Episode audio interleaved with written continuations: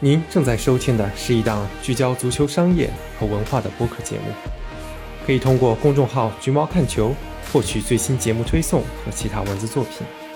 期待与您共同探索足球运动的奥妙。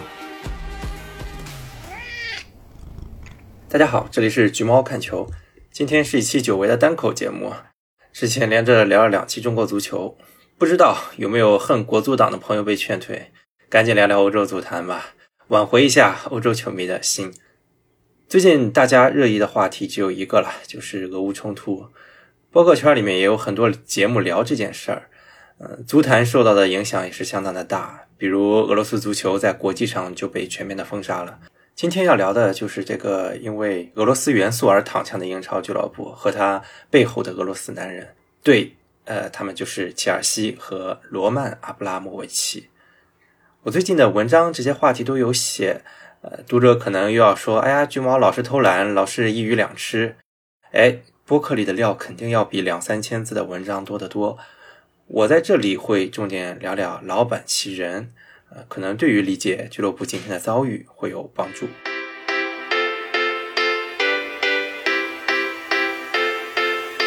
俄罗斯对乌克兰展开武装行动之后，欧美是对俄罗斯进行了全方位的制裁，甚至包括了对一些商人的制裁，也就是我们所谓的俄罗斯寡头。他们认为这些寡头和俄罗斯政府关系密切，制裁他们能够起到打击俄罗斯政府的作用。那阿布就是其中一个寡头。战争爆发当天，英国首相鲍里斯·约翰逊就在声明里面提了一句，说阿布已经被英国政府正式制裁了。结果后面他的发言人又纠正了他，说这是口误，阿布还没有被制裁。那英国社会舆论不干了，比如工党议员叫克里斯布莱恩特声称，他已经获取了来自英国内政部的泄密文件，可以证明2019年以来阿布相关的非法资金和恶意的活动啊，应该立马制裁阿布。很有意思的是，阿布的女儿索菲亚还在社交媒体上发表声明，表示反对普京。呃，但是呢，英国社会还是觉得阿布就是支持普京的，反对阿布就是政治正确。那如果制裁的话，会有什么后果呢？其实就是冻结你在这个国家、这个地区的全部资产，比如银行账户、一些实物资产，比如住宅、游艇等等。啊，那具体到名下的公司呢？嗯，公司在英国的银行账户也会被冻结。如果这一套用在切尔西身上，那俱乐部日常运营运作都会出大问题的。也可以看出来，阿布是求生欲满满。二月二十六号，也就是战争爆发两天后，呃，他就宣布了委托切尔西慈善基金会负责和管理俱乐部。但是坦白说，这么做没什么用处啊，因为他在声明里面用的词叫 stewardship，看管这个词呢是没有法律效力的。只要你股权还是属于阿布的，那一旦阿布遭受制裁，切尔西还是要跟着倒霉的。那特别巧，就是三月二号晚上，我在分析写这件事儿，呃，说我觉得阿布很可能还是需要卖掉俱乐部的。然后孩子哭闹了一下，我就去哄了一两个小时，放下回来已经是凌晨一两点了。呃，当时被打断的时候，正好是在切尔西官网查东西。一刷新，看到一条声明是几分钟之前发布的。那定睛一看，我了个乖乖，阿布真的决定出售俱乐部了。呃，然后第二天大家就是满屏的刷屏啊，怀念啊，总结啊，感谢阿布时代等等。阿布这手并不让人意外啊。嗯，在官宣决定前的一两天，媒体上相关消息就满天飞了。他也没有其他选择啊，要么你赶在被制裁前赶紧卖了，要么你就血本无归。那肯定换谁都会选择前者了。后来大家也都知道了，三月十号的时候，阿布终于被正式制裁了，比我预想的快很多啊！也根本没有给阿布任何做反应的机会，而且大家也看到了这个制裁令有多厉害。正常来说，俱乐部的经营活动都要被冻结了，但是切尔西申请了特许的经营许可证，这个许可五月到期。呃，能够允许俱乐部做最基本的运营，但是所有跟牟利相关的都被禁止了。这个咱们后面详细再讨论。那他的目的呢，就是让阿布不能通过俱乐部获利，也是蛮搞笑的，说的像阿布用切尔西获过利一样。那在这里，我想退回到几天之前啊，其实下面这一部分也是几天之前分析的，我就想退回去，退到制裁之前，分析一下阿布当时选择出售俱乐部的这个方式，其实其中有一些耐人寻味的地方，正好可以借着普及一些金融知识。虽然这些消息都已经彻底过时了，阿布做的比较好看的地方在于，第一，他说交易回收的 net proceeds 用于建立一个基金。是为乌克兰战争的受害者提供帮助。很多媒体呢把这个 net proceeds 呃翻译成净收益，那这个翻译其实是不对的，或者说不确切的。你说净收益，那怎么定义这个净收益呢？它的成本是当年收购切尔西呢一点五亿呢，还是这么多年投入十几亿的成本的加总呢？这个歧义可是差之毫厘，谬以千里啊！实际上，net proceeds 不是什么净收益的概念，虽然有一个 net 在这里。它的含义啊，其实是指出售获得的价款扣除交易费用之后得到的数额。那通常交易费用相对于出售的价款不会太高，所以这里的含义约等于可以认定为出售获得的钱都会拿去被捐掉了，那不存在净收益的那个概念。当然，关于这个基金还有很多可以说到的，比如现在英国那边是吹毛求疵啊，说你光说是为乌克兰战争的受害者提供帮助，但你没只说给乌克兰人啊，是不是也要给俄罗斯人？那这样的话，你还是邪恶的。哎，这看到这种言论，我都不知道该说啥。另一方面呢，腹黑一点点的说，懂的人也都知道，慈善基金这东西一直是富豪避税用的惯用手段。嗯，当然不否认富豪做慈善的好心。那只是这份好心里面其实夹杂着很多私心，那咱就不知道这个基金具体是不是这个用途了。阿布这个声明获得好评的第二点是说不要求偿还股东贷款。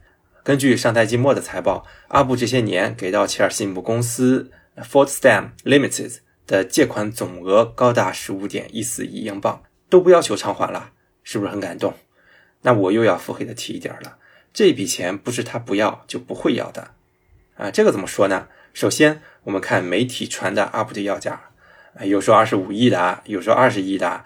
我们按照保守一点的数据来算，就按照二零二一毕瓦威欧洲足球精英估值报告给切尔西的估值是十六点九亿英镑，那是不是阿布就可以要价十六点九亿英镑了？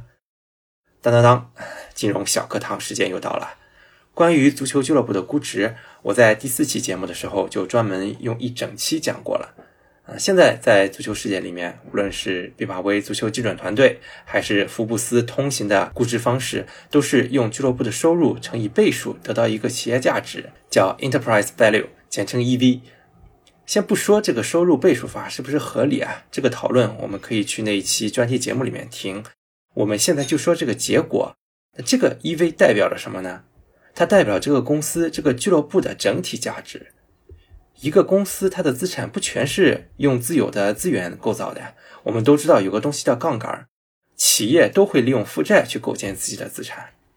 那也就是说，EV 等于负债价值加股权价值。那反过来说，股权价值就等于 EV 减去负债。那这就是为什么我们经常听到一句话，说某某老板花了多少钱买了某俱乐部，并承担了俱乐部的债务。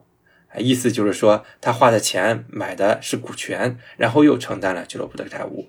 明着付的钱和未来要承担的债务加起来，才是整个俱乐部的价值。典型的就是当初苏宁接手国米的时候，花了二点七亿欧元买下了百分之七十的股份，并承担债务。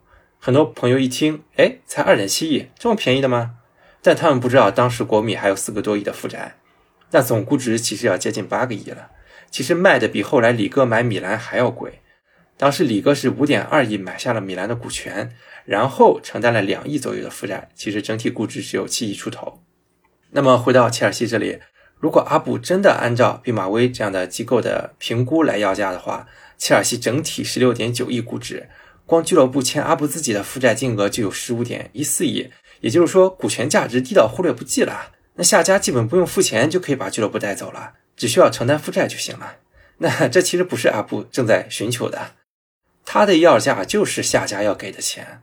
当下家支付十六点九亿给他的时候，他虽然没说要还钱，但实际上这个价格里面就已经包含了要还他的钱了。那因为切尔西的股权价值是很低的嘛。那又有朋友要说了，阿布说了这笔钱他不要了呀，那这个负债就不存在了，那切尔西的股权价值不就上来了吗？那这里又要牵扯到一个技术性问题了。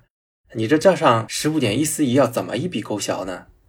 除非阿布今天做一个债转股的操作，把这笔股东贷款全部转为增资了。那只要这笔钱还是以贷款的形式存在的，那这事儿就不可能一笔勾销。当然啊，后来俱乐部也被冻结了，那更做不了什么债转股这些资本操作了。咱们试想啊，下家在收购切尔西的时候要怎么操作？一种方式是支付股权的价格，然后让这笔钱留在账上，永远就欠阿布十五亿。那这个换谁都不会干啊！买了俱乐部还不把这种历史问题清理了，那这不是留了个定时炸弹吗？又或者，我收购价格如果超过十五亿的话，那就等于用其中十五亿把这笔贷款还上了。今后俱乐部不会再欠阿布的钱了，干干净净、清清脏脏。但如果这么操作的话，就像我上面说的，实质上阿布并不是没要这笔钱。那还有一种方式是阿布做一个债务豁免的操作，但是这样就牵扯到交税的问题了。正常债务豁免收益是要征收所得税的，债主不要钱了，那对俱乐部是一笔收益，肯定是要交所得税的了。英国企业所得税税负是百分之十九，那等于是给切尔西凭空增加了十五亿的差不多五分之一，大概三亿的所得税费用。那实务中肯定不会这么操作的了，凭空给政府交三亿，谁都不会这么干呀。所以结论是什么呢？阿布的要价肯定不会低于十五亿了。当然，能不能要到是另一码事儿，我们后面再聊。而实质上，阿布虽说不要求偿还这笔钱，但间接的还是把这笔钱要回来了。当然，这个前提是根据毕马威的估值体系来看，又或者说这个数量级不会偏差太大。那你要说人家福布斯估值二十五还是二十七亿来着啊？又或者说他们估的都不对，切尔西整体估值有三四十亿，那这个还是移步到那期专题节目讨论俱乐部的估值方法了。所以说这个细节不是行家 可能还真的观察不到。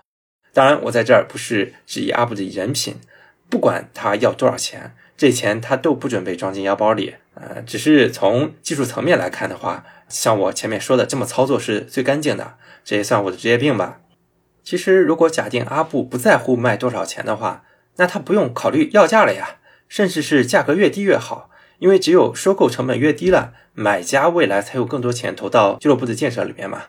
就像我经常开的玩笑，沙特 PIF 为什么不花三十多亿买曼联呢？我花三个亿买纽卡，然后有二十七亿把它打造成豪门，不香吗？还没有民宿整天逼逼违背这传统、违背那传统的。极端点说啊，找一个有钱靠谱的老板，然后不要钱了，这才是对切尔西最负责的态度。但实际上，阿布要价还是不低的嘛。那这里面既有前面提到的股东借款层面的技术问题，也有也许他个人利益上的考量。但是呢，现在大家都知道了，制裁令一到，得别操心买球队了，认栽吧。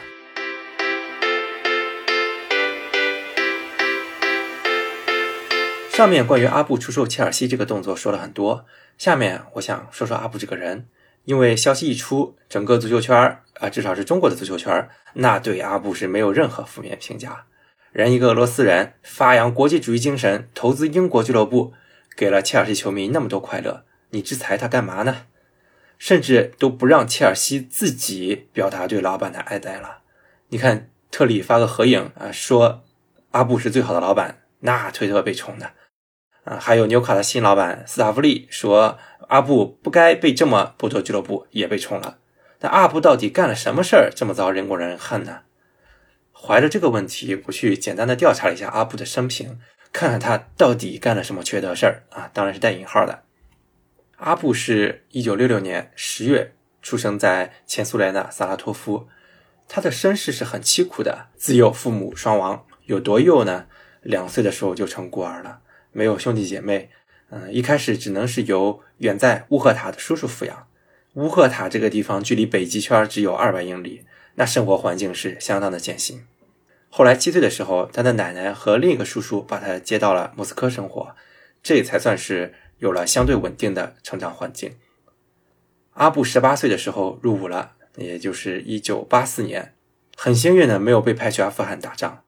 复员之后，阿布就开始做一些小商小贩的生意，正好碰上戈尔巴乔夫倡导私有化经营，他做了很多生意，为他积累了一些初始的财富。一九九一年，苏联解体了，大家也都知道了，当时很多国有资产被以很便宜的价格卖给了私人，阿布结识了后来大名鼎鼎的俄罗斯七大寡头之一鲍里斯·别列佐夫斯基。阿布以其圆滑的处事方式赢得了别列佐夫斯基的赏识。他们一起干了件什么事儿呢？就是趁叶利钦兜售国有资产的机会，买下了西伯利亚石油公司。怎么买的呢？贷政府的款买政府的资产，花了两亿美元的白菜价就买到了这么重要的国有资产。想象一下，中石化、中石油会是什么价格？当然，西伯利亚石油没有这么垄断的地位啊，在俄罗斯国内排行第五，但实际价格也肯定比这两亿高很多啊。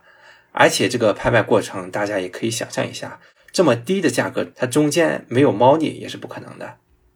别列佐夫斯基在叶利钦上台之后，全是如日中天，号称啊是克里姆林宫的红色教父。那阿布呢就收敛很多了，在幕后表现的相对低调，这也给后来留下了伏笔。可能有人也听说过了，普京上台之后形势大变。普京对寡头的态度就是：你可以去赚自己大钱，但是别给老子插手政治。但是这个红色教父显然没有学会收敛，还企图用自己的力量干掉普京，那结局是显而易见的。二零零一年，他被赶到了英国，俄罗斯以涉嫌欺诈和洗钱等指控要求引渡他，啊，被英国政府拒绝了，还给别列佐夫斯基政治避难的许可。后来呢？二零一三年，这个教父被发现自杀在伦敦的家里。其实这些年他一直在遭受暗杀，最后是不是顶不住自杀了？看大家信不信了。在他死之前，二零一二年他还和阿布打了一场官司。昔日的合作伙伴反目成仇，对簿公堂。后来他对阿布的指控被法院驳回了。这时候就有人要问了：阿布是怎么在大腿倒台的情况下越过越好呢？又是怎么跟老大哥反目成仇的呢？首先，其实阿布这些年并没有满足于当别列佐夫斯基的小弟，他通过自己的能力，慢慢的把两人的关系转变为平等的合作伙伴关系，而且在西伯利亚石油公司的经营上，他才是真正参与的那个，而红色教父就去 作死做搞自己的政治去了，啊，后来二零零零年，阿布还通过竞标拿下了俄罗斯两大铝业冶炼厂，这也是一大战略性资源啊。这标志着他拥有了自己的独立的庞大产业，走出了别列佐夫斯基的阴影。前面说了，阿布在叶利钦时代是比较低调的，但低调不代表他没有参与。当普京还是总理的时候，阿布就和他认识了，并且一直坚决支持普京。那，随着普京的攀升，阿布在克里姆林宫的地位也慢慢提高。但是，跟别列佐夫斯基不一样，阿布从来不承认自己摄政，而且还跑去了偏远的西伯利亚当州长。二零零零年，阿布当选楚科奇自治区行政长官，是俄罗斯史上最年轻的州长，才三十四岁。人家当官是为了捞钱，阿布当官是散财，使用了大量个人财富帮助地区发展，出资为当地居民建电影院、超市和宾馆，给贫困者送日常用品，颇受好评。二零零二年高票连任。啊，某种意义上，你可以看作成为寡头后攫取的财富回馈给了社会，所以他能存活下来。而且他还开始转移资产，很早就出手了俄罗斯航空啊、天然气啊、食品行业等企业的股份。然后，二零零三年买下了切尔西，那一年他才不到三十七岁。现在回过头来看看他当时意气风发的照片，真的是感慨年少有为啊，太年轻了。到现在，很多人还在讨论他的动机，甚至有人说他洗钱。哎，真是什么东西都不懂就可以往洗钱上面套。那我个人认为，他是为了在西方买一个身份。一家位于伦敦富人区的英超俱乐部，把他打造成欧洲豪门，的确很容易改变人们对他的观感。如果没有俄罗斯今天这档子事儿，还有谁说他不好呢？假如哪天普京想清算他，他在英国积累起这样的声誉，也会比较容易为他提供政治避难。但想想如今他遭受西方的这种待遇，也挺令人唏嘘的。但就像当年中国大佬们通过购买俱乐部转移资产的时候一样，这种事儿是不会逃过大众的眼睛的。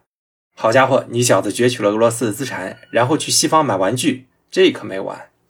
迫于这种压力，2004年到2006年之间，阿布通过西伯利亚石油成为莫斯科中央陆军的主赞助商。现在也有很多传言说，阿布如果卖了切尔西，会转而收购莫斯科中央陆军。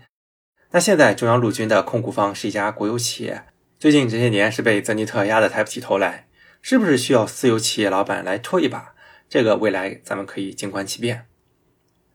二零零五年呢，阿布就不想当这个州长了，毕竟这个价格还是很昂贵的嘛。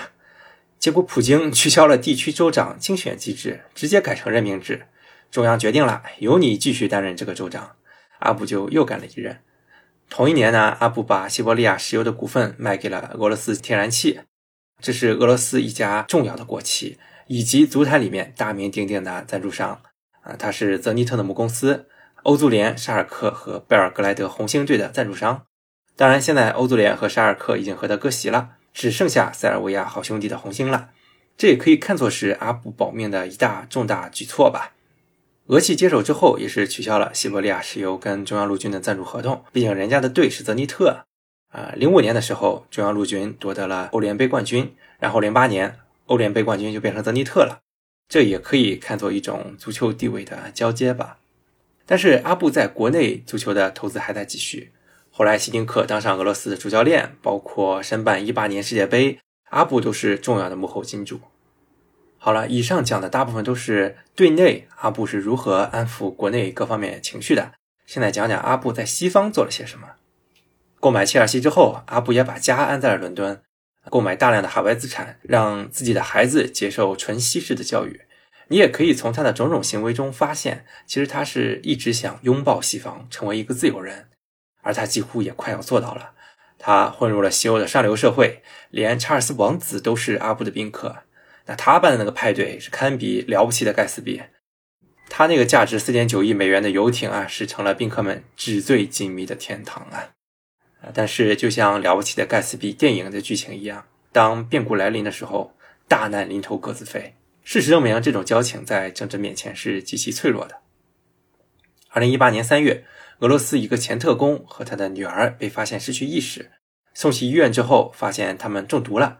所中之毒呢，是前苏联研发的一个神经毒剂，就是著名的诺维乔克毒杀案一点零。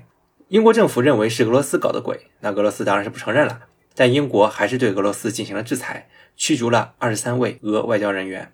俄罗斯那边也作为回敬，也驱逐了二十三个英外交人员。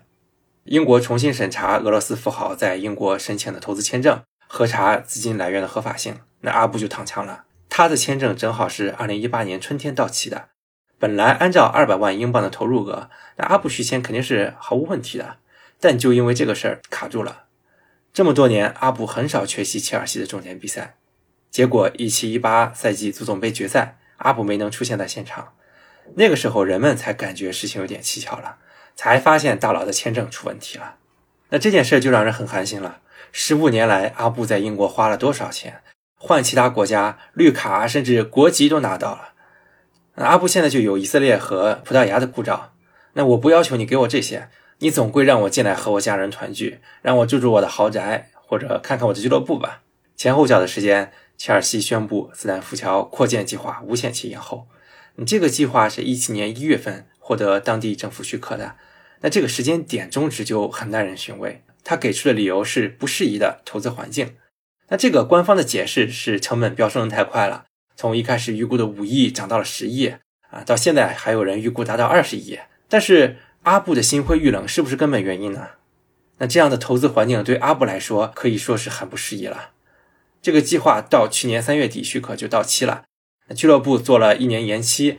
本月底又会再一次到期，把阿布这么一折腾，那就更没希望了。一八年五月，阿布申请以色列国籍，因为他是犹太人。根据以色列回归法，他拿到以色列国籍是很容易的。他从此也移居特拉维夫了。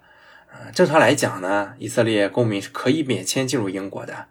阿布可能打的也是这个算盘，结果他失算了。接下来三年多时间，阿布都没法进入英国。一八一九赛季，阿布甚至退订了主场的包厢。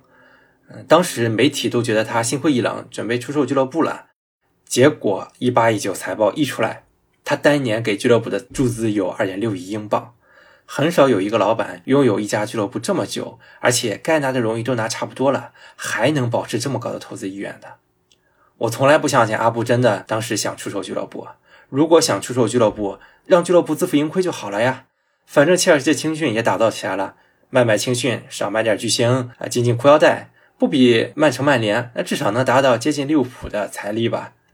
但是阿布没有啊，他还在巨额投资，给切尔西奠定了未来拿下欧冠的阵容班底。很多人说：“哎呀，一九二零赛季前买买买，那都是靠的是前面卖阿扎尔他们回的款呀。”我就心想：拉倒吧你，没有阿布那二点六亿注资，都喝西北风去吧。啊，现在想想也很唏嘘啊。如果当年阿布真的心灰意冷，真的把俱乐部卖了，那也就不会有今天的遭遇了。啊，那几年阿布只能看客场比赛，好歹还有客场比赛可以看。啊，也在葡萄牙波尔图巨龙球场见证了球队第二次夺得欧冠冠军。直到三年多以后，也就是去年十一月底，切尔西主场对阵曼联的比赛，阿布才重回斯坦福桥。呃，那场他是陪同以色列总统赫尔佐格看球。但是不同于之前经常被镜头捕捉到，他那次的行程很低调，也没有被摄像机扫到。啊，正当大家感觉一切都回来了，俄罗斯和乌克兰打起来了。其实强烈的求生欲让阿布很早就开始扭转自己的形象了。呃，有些媒体报道他在白俄罗斯做了一些俄乌和谈相关的工作。一名曾经获得奥斯卡提名的电影制片人透露啊，说阿布和泽连斯基的关系是很好的，阿布也一直帮助乌克兰在俄罗斯这边说话。再加上阿布出售切尔西的时候表明出售的钱要用来帮助乌克兰，他做的已经够多了。但是显然对于西方人来说，这都是徒劳。那为什么阿布这么多年极力的摆脱俄罗斯的标签，做了这么多，英国政府还是要制裁他呢？呃，一个很重要的原因是阿布旗下一家俄罗斯钢铁制造商 Everas 耶夫拉兹，阿布占股百分之二十九，是第一大股东。那这家公司也在伦敦上市。战争一爆发，股价暴跌八成。欧洲这边认为耶夫拉兹为俄罗斯军方的坦克提供了材料。那尽管耶夫拉兹自己否认参与这些坦克的制造，可是这么一块资产的存在就给人落下了口实。本次阿布个人受到制裁，作为子公司耶夫拉兹也会遭殃，很令人遗憾啊！其实本来阿布在战争爆发前刚刚对自己持有的耶夫拉兹的股票做了一些运作，从离岸公司转到自己的名下。外界认为这是方便处置做的一个操作，可能阿布本来就有意卖掉这些股票，那结果跟切尔西一样，还是没来得及撇清关系。之前也讲了，那些年阿布疯狂处置俄罗斯资产啊，又加入各种国籍。在制裁文书上有一个细节是橘猫群友发现的：阿布的国籍有三个，俄罗斯、以色列和葡萄牙，但是护照只有两本，是以色列跟葡萄牙的，没有俄罗斯护照。不知道这是意味着什么呀？懂这件事的人可以留言提示一下。阿布已经如此努力的自保，结果还是有个尾巴没清掉。可能他觉得耶夫拉兹在伦敦上市，俄罗斯的成分就没那么高了，他的身份就带有原罪啊，引号的。呃，可能结局其实一开始就注定了。但是这个事儿的认定是很难自圆其说的，因为全球化程度这么高，比如俄罗斯这么多年拥抱西方，那经济上早就是我中有你，你中有我了。就拿这次出事儿的这个耶夫拉兹来说，这是一家来自俄罗斯的公司，但是他在伦敦上市，阿布只是作为大股东，他只持股百分之二十九而已。那其他百分之七十一呢？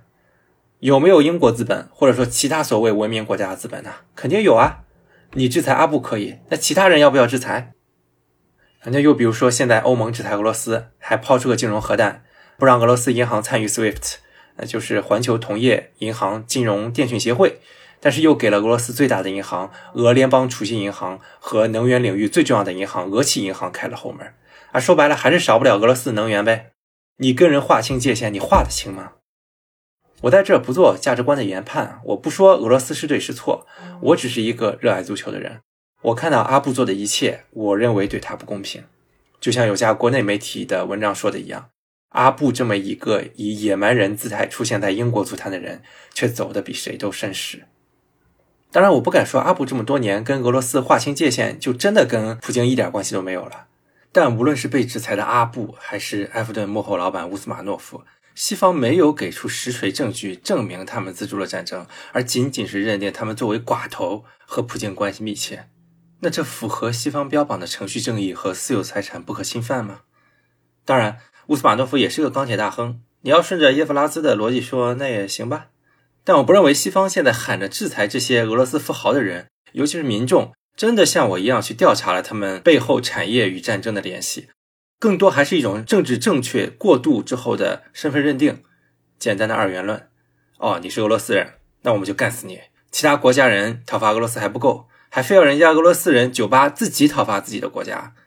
乌克兰民宿季莫舒克没说话，连民宿的身份都被剥夺了，也不想想季莫舒克职业生涯大半时间都在东乌的顿涅茨克和俄罗斯度过，他能跟你们西乌人尿到一壶就怪了。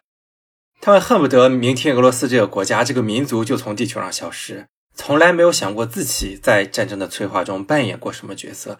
也没想过把俄罗斯孤立逼急了之后会有什么极端的后果，这是不是一种正确的处理方式呢？还是火上浇油？而且他们也没想过，俄罗斯如果消失了，真正吃亏的是谁呢？尤其现在反俄先锋莱万多夫斯基，要不要把自己德国豪宅里的暖气停了试试？当然现在是夏天，他可能也没感触啊。大家的关注点都在切尔西这儿，而其实埃弗顿那边反而是情况更加危机的。被迫与乌斯马诺夫划清界限之后，埃弗顿本来就非常困难的财务状况又雪上加霜了。再加上本赛季濒临降级区，崩盘真的是可能性很大的一件事儿了。试想，万一埃弗顿真的降级了，赤字这么大，幕后金主又不在了，还要建一座耗资五六亿的新球场，真的是很危险的情况了。当然，埃弗顿球迷很大义凛然，不像切尔西球迷一样对阿布感恩戴德的。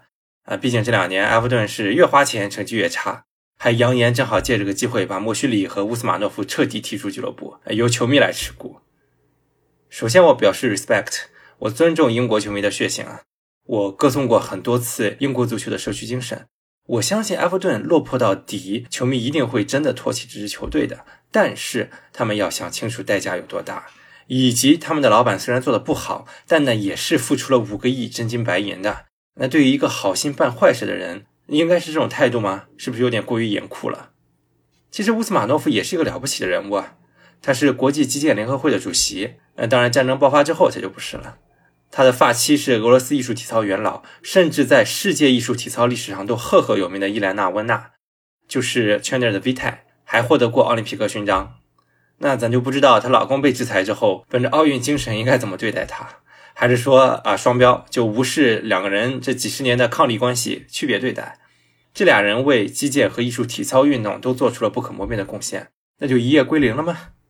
因为乌斯马诺夫最近这些年公开支持自己的领袖，他其实是战争爆发后第一批被制裁的寡头。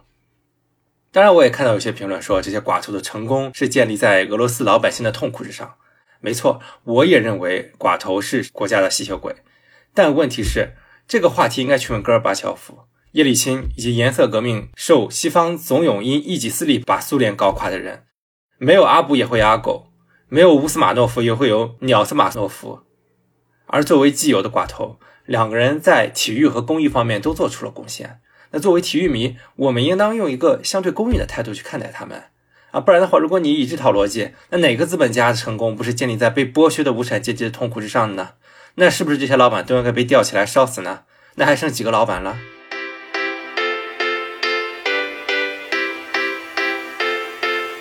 再回到切尔西身上，被制裁之后，切尔西前路如何呢？啊，我在这儿先给切尔西球迷吃一颗定心丸。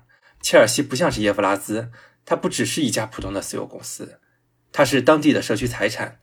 英国人亏待谁也不至于把自己的社区财产给弄黄了。啊，所以说切尔西大概率是会经历一小段动荡，但最终会回归平稳的。当然，这一小段动荡是少不了的。呃，相信大部分朋友也从媒体上看到切尔西被制裁之后的一些措施。其实，这个制裁最根本的目的是防止被制裁者从他的资产中获益，而不是直接把这个资产给拆了。那本着这个原则，呃，就能明白这些制裁措施的意义了。所以，俱乐部最最基本的运营还是可以保障的啊，比如给员工发工资。呃，支付供应商货款等等，限制在哪里呢？一个大的方面是俱乐部不能再新增牟利活动了。怎么说呢？比如俱乐部不能在后面的比赛中出售门票了，因为你如果新出售门票的话，那不就有可能让老板获利了吗？但是已经卖出去的季票，那都是过去销售的了，啊，季票持有者还是能够来看球的。呃，然后斯坦福桥的客队票也不会出售了。但是足总杯、欧冠客场比赛，切尔西球迷有可能通过足总或者欧足联买到客队的票，通过俱乐部是肯定不可能了。我还看到有外国网友留言说：“啊，斯坦福桥能不能免费开放，让球迷进场增加气氛嘛？没卖票也没违反制裁令，我觉得这是挺不错的想法啊，很机智。呃，类似道理的是，俱乐部的转播费啊，呃，欧冠奖金啊，呃，已经出售的球员的分期转会费，这些都还是能够继续收到的，呃，因为这些东西是之前就定好的。嗯，但是呢，球迷商店就关掉了。其实我看原文的意思，如果是之前备好的货，还是可以卖掉的，只是不能再生产新的了。还有，如果夏天情况没有变化的话，切尔西肯定也没法出售球员获利了。那当然，相信到夏天那会儿就已经有定论了啊，因为特别许可是五月底到期。总归在这段时间内要处理个差不多了。另一块影响比较大的方面是对俱乐部差旅费用的限制。那这个目的是怕你多付出的钱回到老板兜里，所以给你设一个非常低的差旅标准。有多低呢？一场两万镑，这个可就真的是太苛刻了。正常出去打比赛都是提前一天住一晚酒店，甚至远的话还会包机飞过去。两万这个限制在的话，那可能住宿就没戏了啊！每场无论早晚都得赶回来。而且还有可能精简后勤保障团队啊，轻车简从嘛。除非这些费用之前就预付过了。当然，要是球员愿意自己掏腰包住宿或者包机的话，那就另说了。我觉得这个你总管不着的吧。但是比较麻烦的是欧战啊，如果后面抽到外国的对手，你出国总没法压缩到两万镑了吧？光机票就多少钱嘛？嗯，目前的消息是俱乐部会向政府再申请一个许可，能够宽限对欧战比赛的最高差旅限制。那我相信这个应该是可以谈的。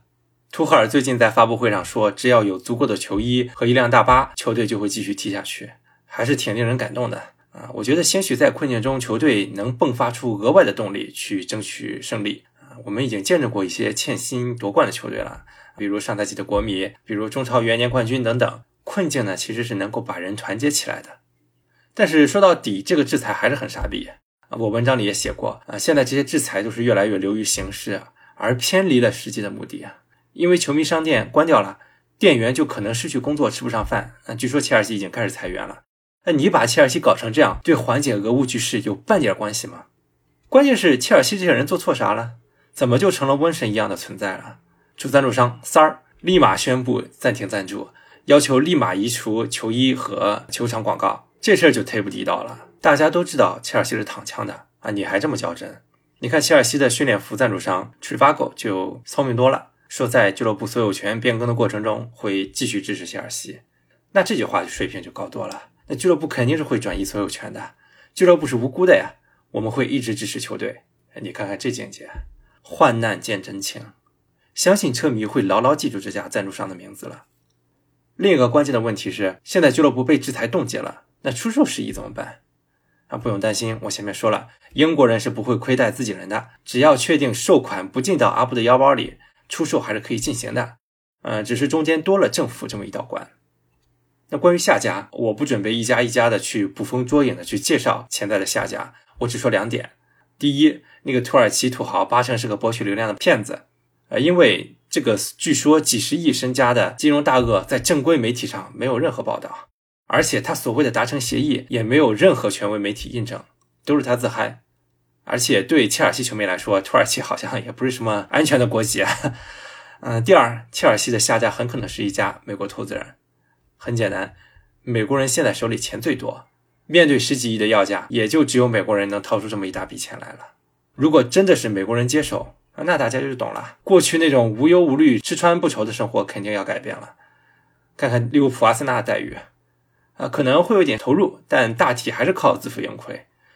好处呢是切尔西青训资源已经相当雄厚了，啊，以后依靠自我循环，虽然比不上曼市双雄，可能距离现在利物浦也会有一点点差距，那水平至少和阿森纳应该是差不多的。那我觉得可能球迷对这一天也早有心理预期了，啊，只是可能没有想到会这么快。但是这笔交易的进行还是不会那么顺畅的。我前面说了，这笔交易如果做到最干净。那最好是能够达到十五亿的价格，去覆盖账上阿布的股东借款，因为现在指望阿布做债转股，显然是他不会被允许做这些操作了。那么如果是这样的话，这个价格是相当昂贵的。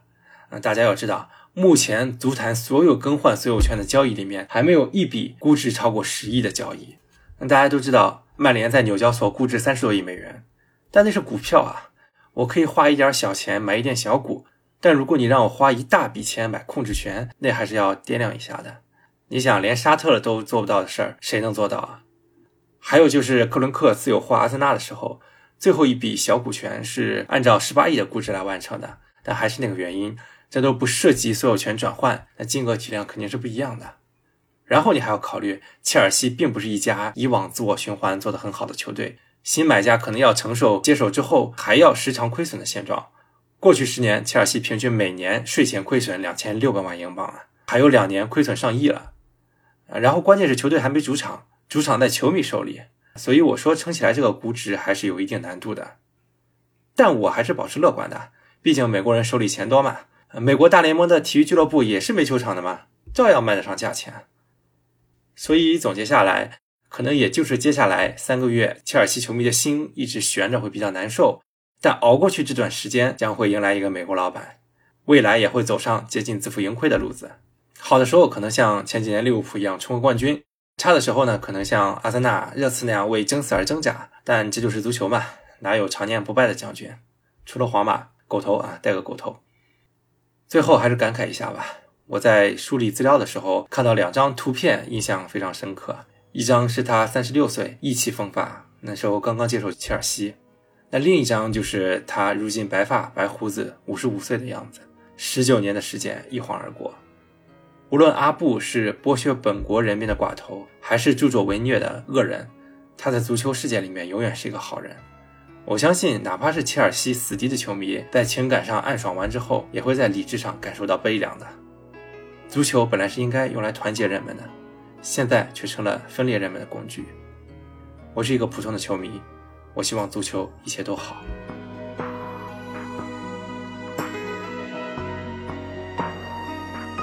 如果喜欢橘猫，请在各音频平台或泛用型博客客户端订阅“橘猫看球”，还可以通过关注微信公众号“橘猫看球”阅读更多深度分析。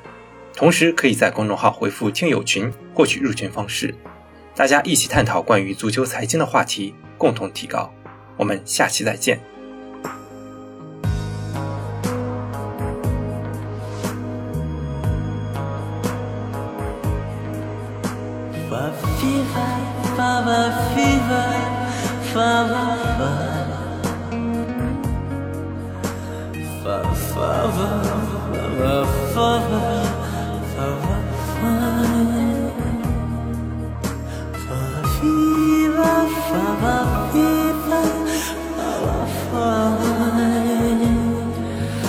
把花。